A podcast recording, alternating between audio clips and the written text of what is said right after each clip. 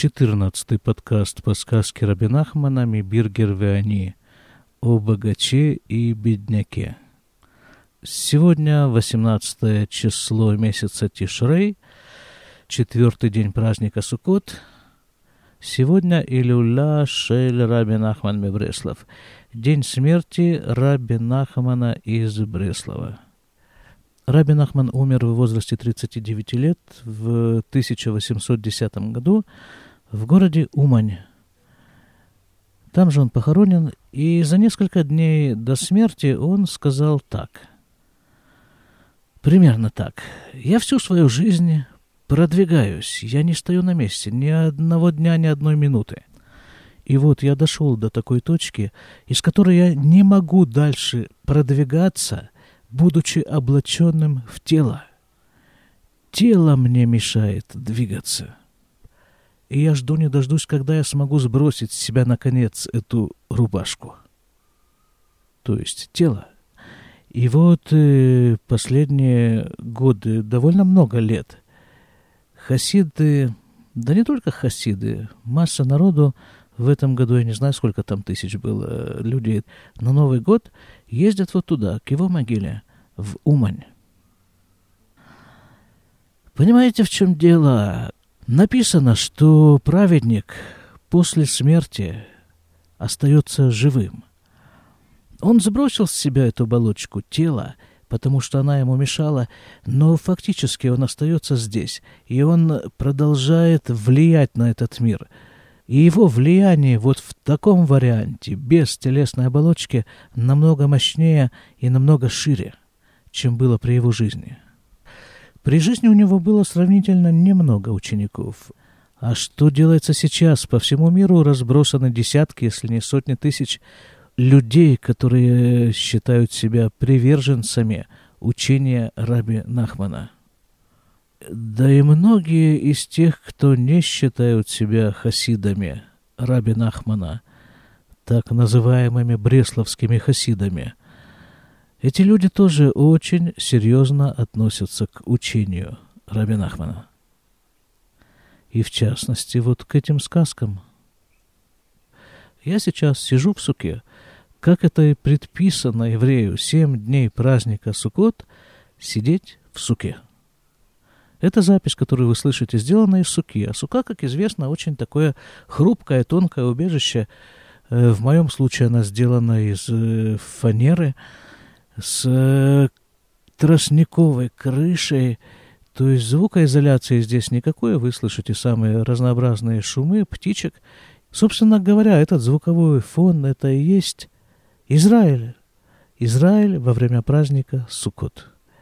Не исключено, что будут заходить э, и выходить дети и соответствующими звуковыми компонентами. Ну вот, чтобы вы к этому ко всему были готовы. Итак, начнем. 14, 14 э, выпуск э, подкаста по сказке Рабинахмана о богаче и бедняке. Если вы помните, у нас не так давно на сцене появился некий персонаж, который именуется Роцеах, убийца. Это зло, это зло в чистом виде. И мы говорили, что в тех ситуациях, когда невозможно сдвинуть основных персонажей сказки с места по-хорошему, появляется вот э, такой персонаж и двигает их в нужном им направлении. А для того, чтобы лучше было двигать, он для начала похитил дочь бедняка. Она же Шхина, она же Кнессет Израиль, она же самое воплощение самого святого, что только есть в этом мире, а вот он ее похитил. И не то, чтобы она ему лично была нужна, как написано в сказке, он был кастрат. У него была такая идея, что вот э, такую хорошую, такую э, добычу можно продать какому-нибудь царю и на этом, и на этом что-то поиметь. Сама процедура похищения была довольно подробно описана в прошлый раз, а сейчас мы с вами посмотрим, что было дальше. Дело, как вы помните, происходит на корабле, который привел этот самый убийца, он же пират, он же зло, и этот корабль пришвартовался вот там, вот в том городе, где же проживала наша замечательная совершенно дочь бедняка. Ныне она дочь императора, потому что бедняк стал императором. והרוצח לקח את הבת הקיסר וידע שבוודאי ירדפו אחריו. И вот он взял этот самый убийца, дочь императора, и он знал наверняка, он был очень опытный убийца. Он наверняка знал, что за ним будет погоня. И вот, вот смотрите, как он, как он виртуозно от этой погони от, эм, э, отсекает хвосты, так это называется, да? Валях минагасфина э, ветаман ацмо има бебор шаябо мэгшамим. И он сошел с корабля и спрятался вместе с ней, с этой дочкой императора, в яме, в которой была дождевая вода. А чья вора рараш, до тех пор, пока не пройдет шум – вызванный похищением. В этом матрасе Иншелясфина Цива, а матросам своим на корабле он приказал Шетеху мияд ихтаху а анкерс вейвреху мияд, чтобы они обрубали якоря и бежали мгновенно, сразу же. Ки, бевада, ирдефу хареем, потому что наверняка погонятся за ними. Понимаете, да, мы в прошлый раз говорили, еще много раз говорили, вот это вот вот у зла одна из его особенностей, одна, одно из его действий – это виртуознейшее жонглирование оболочками. Зло, да не только зло, скажем, и рекламные деятели, очень хорошо знают, что человек прежде всего обращает внимание на оболочку и как бы тянется за оболочкой – и вот этот корабль в данном случае является вот такой оболочкой, и наверняка погонятся за кораблем, а их там, убийцы и дочки императора, их-то там уже нет. Погоня за оболочками, граждане. Вот что нас часто губит. ובוודאי לא יהיו רובים אל הספינה מחמת הבת קיסר, שהם ספורים שהיא Шам, Басфина. И наверняка не будут обстреливать этот корабль, потому что ведь э, все убеждены, что дочка императора находится там, на корабле. Ракширдефу этхем, ве алькен тивреху мият. Только что будут гнаться за этим кораблем, и поэтому, поэтому они избежали. Он сбежал. Этот самый убийца, пират вместе с дочкой императора. Вы им и сигутхем, я сигу. Ну, хорошо, если они когда-нибудь догонят корабль, а ведь они его догонят наверняка, скорее всего. Ну, так догонят, размышляет убийца. Мабезе, так что с того? Кедеры Харуцхим, потому что так размышляют убийцы. Шеина Машгихим Аля Цуман Кляль, потому что, ну, совершенно их не заботит ни собственная судьба, ни судьба кого бы то ни было. И вот этому, кстати, мы тоже об этом уже говорили, вот этому, кстати, в какой-то степени можно у них поучиться. Потому что у любого человека, да и не только у человека, у любого есть чему поучиться. В этом случае Рабин Ахман подчеркивает, что для убийцы самое важное дело, которое он делает – а себя лично, вот себя, как это говорилось, себя горячо любимого, можно иногда ради дела отодвинуть и на какой-нибудь, ну, как минимум, второй план. «Выханая насыраш И так и было, поднялся большой тарарам. Вератфутеха Фахареем, и сразу же за ними организовали погоню Ахлёма угашам, только ее там не нашли. Варуцеах эхби ацмо има бабор шельмейкшамим. Еще раз Рабин Ахман повторяет, что убийца спрятался вместе с ней в дождевой в яме с дождевой водой. Ваю мунахим и они там находились. Вая мавхидота. Сверху-то над этой ямой с дождевой водой, можно представить себе, был шум, тарарам, погоня, страшное дело. А он ее там, э, в этой яме, он ее там запугивал, бедную. Шлете цак, чтобы не кричала, Шлё Ишмеу Бнеадам, чтобы никто из людей ее не услышал. Вая умерла, и он ей говорил, «Они масарти навши бишвелех, где летавсех». Я, говорит, с собой рисковал, чтобы тебя украсть. В им авсидутах, и если я тебя потеряю, «Эйн хаяй нихшевим и клюм, махар шеквар ат беди». И он говорит, если я вдруг тебя потеряю, то моя жизнь мне совершенно недорога, потому что сейчас-то ты в моих руках. им экзор в авсидутах, в тумны и мимени, если я тебя потеряю, если тебя как бы заберут у меня. Инхая нихшавим цели меумакляль, ничего моя жизнь для меня не стоит. Алькен техев шититница ака, и поэтому, как только ты закричишь, ах, эх, нокутах, мият, я тебя задушу тут же, на месте. Веявор аляйма, ну и будь со мной, что будет, ки эйни шаве бейна клюм, потому что моя жизнь мне совершенно недорога. Вот здесь вот любопытный скрыт э, посыл. Вот, допустим, к сожалению, мы все чаще и чаще сталкиваемся с этой ситуацией. Террористы берут заложников. Фактически эти заложники являются заложниками жизни террориста – Потому что если вдруг, не дай бог, заложники будут убиты, то тут же по террористам откроется шквальный огонь, и чтобы их уничтожить. Заложники фактически являются живым щитом для террористов, которым они прикрываются. И вот в этом случае то же самое. Там где-то неподалеку дети подают голоса, но это не совсем в теме нашей сказки, хотя кто его, конечно, знает. Вот ей-то бандит этот угрожал, что он ее задушит, если она кричать будет. А дети у нас в Израиле, слава богу, могут кричать свободно. Вытирали навшами панав, и она боялась его. Айно баткиса, айта ира лицок, мипне эйма таруцех. Царская дочка боялась кричать из-за того, что говорит ей убийца. Давайте чуть-чуть подробнее разберем это место. Там у нас э, на фоне появился кларнет. Это тоже это не специальный фон. Это сын учится играть на кларнете.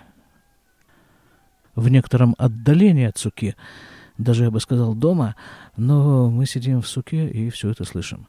Итак, итак, сидят они в яме с водой. Наверху идет погоня, и убийца говорит ей, чтобы она не кричала, потому что он ее задушит. Насчет того, что он ее не задушит, это никак не входит в его, в его планы, мы уже говорили. Теперь посмотрим на эту ситуацию с другой стороны, со стороны дочки императора. Вот такой пример приводил на уроке Равгад в этом месте. Вот, говорит человек, какой-нибудь человек, э, есть у него, ну, нечто такое, нечто как какое-то качество, от которого он хочет избавиться. Скажем, он слишком много кушает. Ну, возьмем этот пример. И вот это вот ему мешает, вот это вот его обжираловка. И он хочет от этого избавиться, но никак не может. И если он копнет достаточно глубоко эту свою страсть к еде и невозможность от нее избавиться – то он поймет, что там в самой основе лежит страх. Страх. Как будто какой-то червячок страха вполз в его организм и дает ему установку, этому человеку, как ему вообще относиться к жизни, относиться вот э, к этой его страсти к еде. Он говорит примерно так, этот червячок. А вот если ты все-таки избавишься от этой своей страсти – то как ты будешь без нее жить? Что тебе останется? Вот сейчас у тебя есть э, средства успокоиться, у тебя есть фактически средство от всех проблем. Сытый желудок. Равгат говорил, что как-то пришел к нему некий человек, и вот это как раз проблема. У него была обсессивная просто какое-то... Он должен был постоянно что-то кушать. И вот этот человек говорит Равугаду, ну а как я от этого избавлюсь? А что меня тогда утешит? Как же я буду жить без этой моей страсти? Ну, просто вот такой вот страх. И эту ситуацию Рабин Ахман разбирает не только здесь, он разбирает еще в одной книжке, называется она «Сихотаран». И он там не дает рецепта. Что же делать с этим страхом? Видимо, само вот это описание ситуации под э, таким углом зрения и является рецептом, чтобы человек понимал, что на самом-то деле это не он боится. Вот этот страх, это какой-то вот этот вот э, паразит какой-то, какой-то червячок, не знаю, как хотите его назовите, влез к нему в организм, в мозг, и от оттуда отдает ему команды бояться, бояться избавиться от этой своей вот страсти. Сам-то человек на самом-то деле ничего не боится. Вся эта атмосфера страха навеяна вот тем самым убийцей, да, который, который держит нас всех в страхе и говорит, ой, я вас убью. Вот только крикните, тут же убью. А что это за крик за такое? Что за, значит, крикните? Кому крикните? Кто услышит? Так и написано же, кому еще кричать, кроме как Богу. А крик к Богу — это и есть молитва. Вот чего боится злое начало, которое выведено в этой сказке в образе убийцы. Оно боится молитвы, оно боится того, что мы призовем на помощь Бога. Боится потому, что призыв к Богу, молитва — лишает это самое злое начало права на существование. Оно его просто нейтрализует, стирает с того листа, на котором записан сюжет нашей жизни, без помощи резинки. אחר כך יצא משם עמה והוליך אותה בעיר. А после этого э, вышел этот убийца вместе с ней и повел ее в город.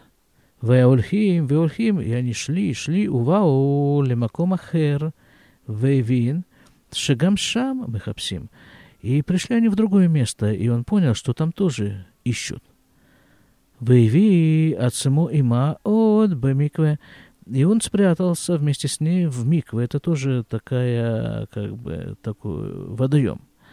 וכן יצא משם, оттуда тоже вышел והלך והביא עמה עוד במקום אחר, עד שהיה מחביא עצמו עמה בכל השבעה מקומות שהחביא נבירגר עם אמא, כנ"ל.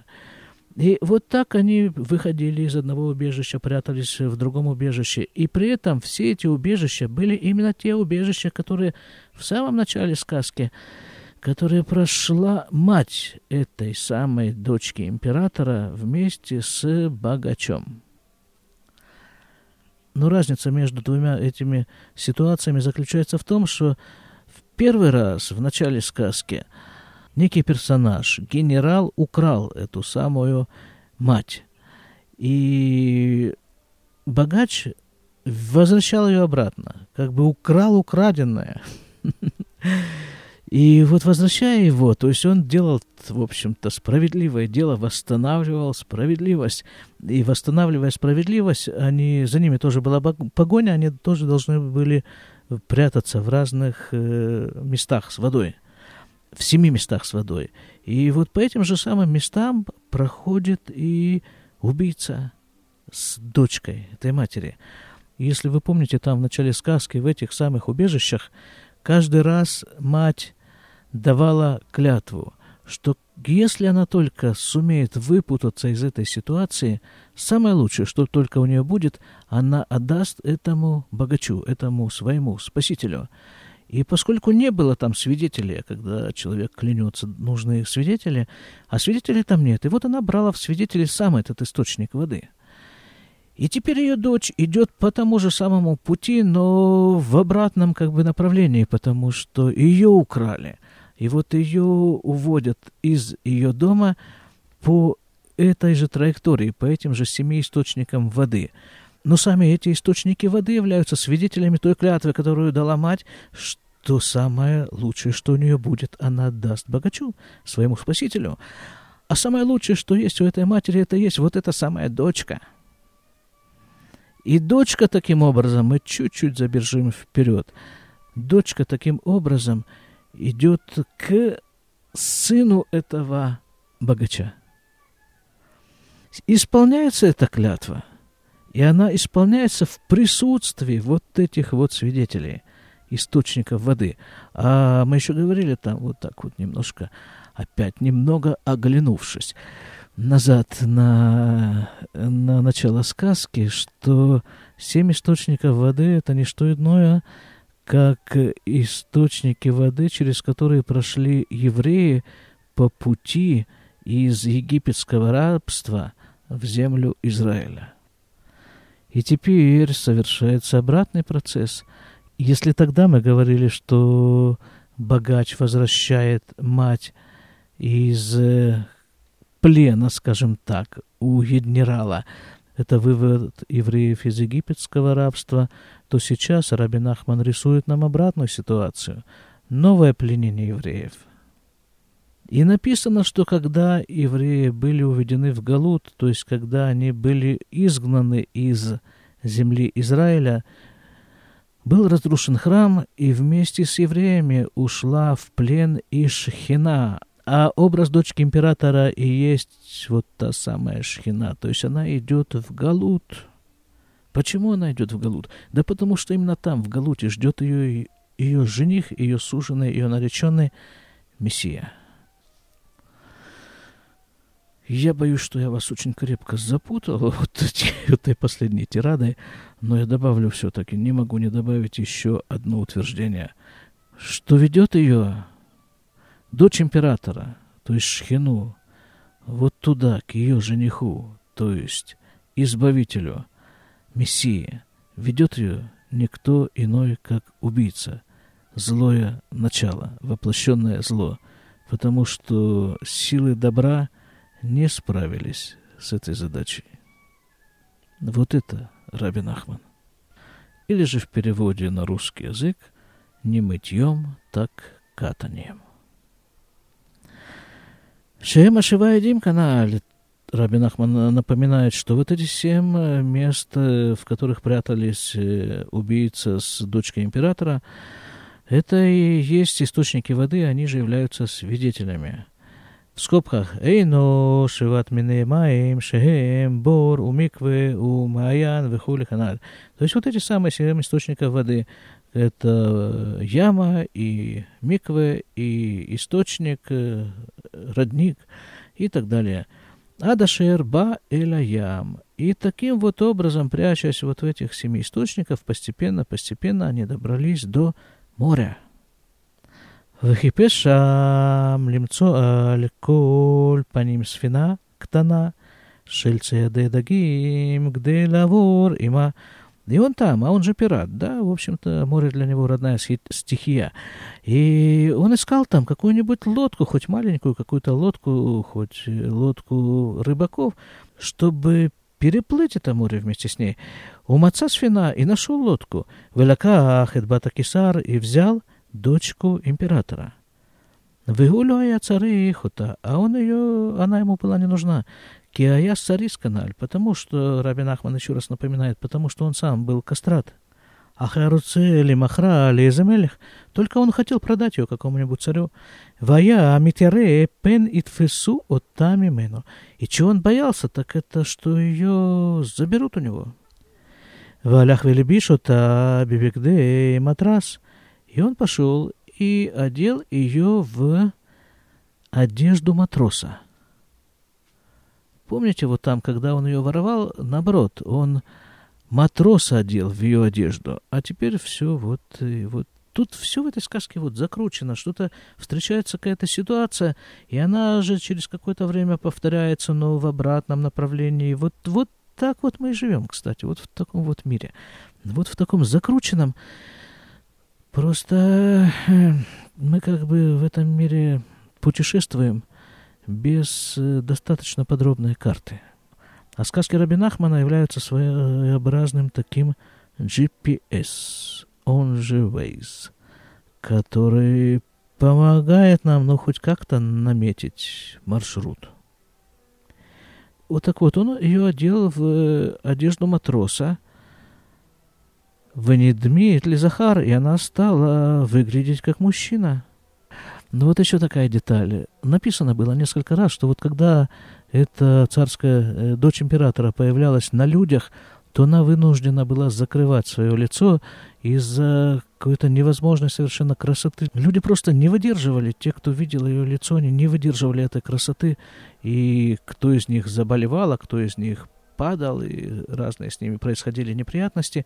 А вот здесь они написано, шли через город, довольно свободно путешествовали. Здесь описана ситуация сокрытия, когда шхина находится в плену у зла.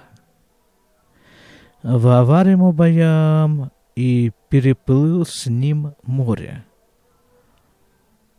В скобках Микан веляла נדבר על הבת קיסר בלשון זכר, כי בלשון זה סיפר רבינו, זיכרונו לברכה, מחמת שהרוצח הלביש אותה כמו זכר. Написано в скобках, что вот с этого момента, с того момента, когда описана процедура переодевания ее в мужскую одежду, Рабин Ахман рассказывая эту сказку, дальше уже говорил о ней в мужском роде. Это тоже любопытное примечание. Почему мы-то с вами, зачем нам нужно говорить в мужском роде? Мы-то с вами прочитали уже тут большую часть сказки и знаем, о чем идет речь. Мы знаем, что она переодета в мужское платье, а там внутри, под этим мужским платьем, мужской одеждой, находится дочка императора. Но Рабин Ахман говорит нам они в мужском лице, потому что наше сознание тоже очень часто привлекается оболочкой. И часто мы судим о человеке по тому, как он выглядит. Одежда мужская, значит, внутри нее тоже мужчина. Варух сара венаса сфина эль асфар вышавар это сфина – и налетела буря, и пригнала эту лодку к берегу, и разбила эту лодку. ובאו אל אותו ספר שהיה מדבר הנ"ל, שהיה שם הבחור הנ"ל. И они выбрались на тот самый берег, на котором была пустыня, в которой и был этот самый парень, то есть Машех, то есть еще немножко, и она, наконец, найдет своего жениха, и привел ее к этому жениху никто иной, как персонаж, воплощающий зло в чистом его виде. Но при этом до конца сказки еще довольно-таки далеко. Нас ждут самые разнообразные приключения. Они еще даже не встретились. Просто она географически приблизилась к нему, к своему суженому. А их свадьба, которая, конечно же, в конце концов состоится, и будет означать конец всего этого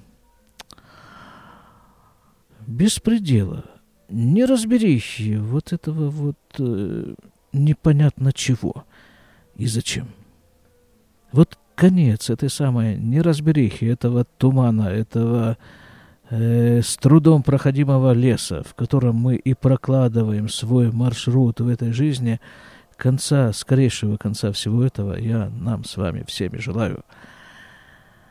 Хак Самеах. Счастливого, радостного вам праздника Сукот. До свидания.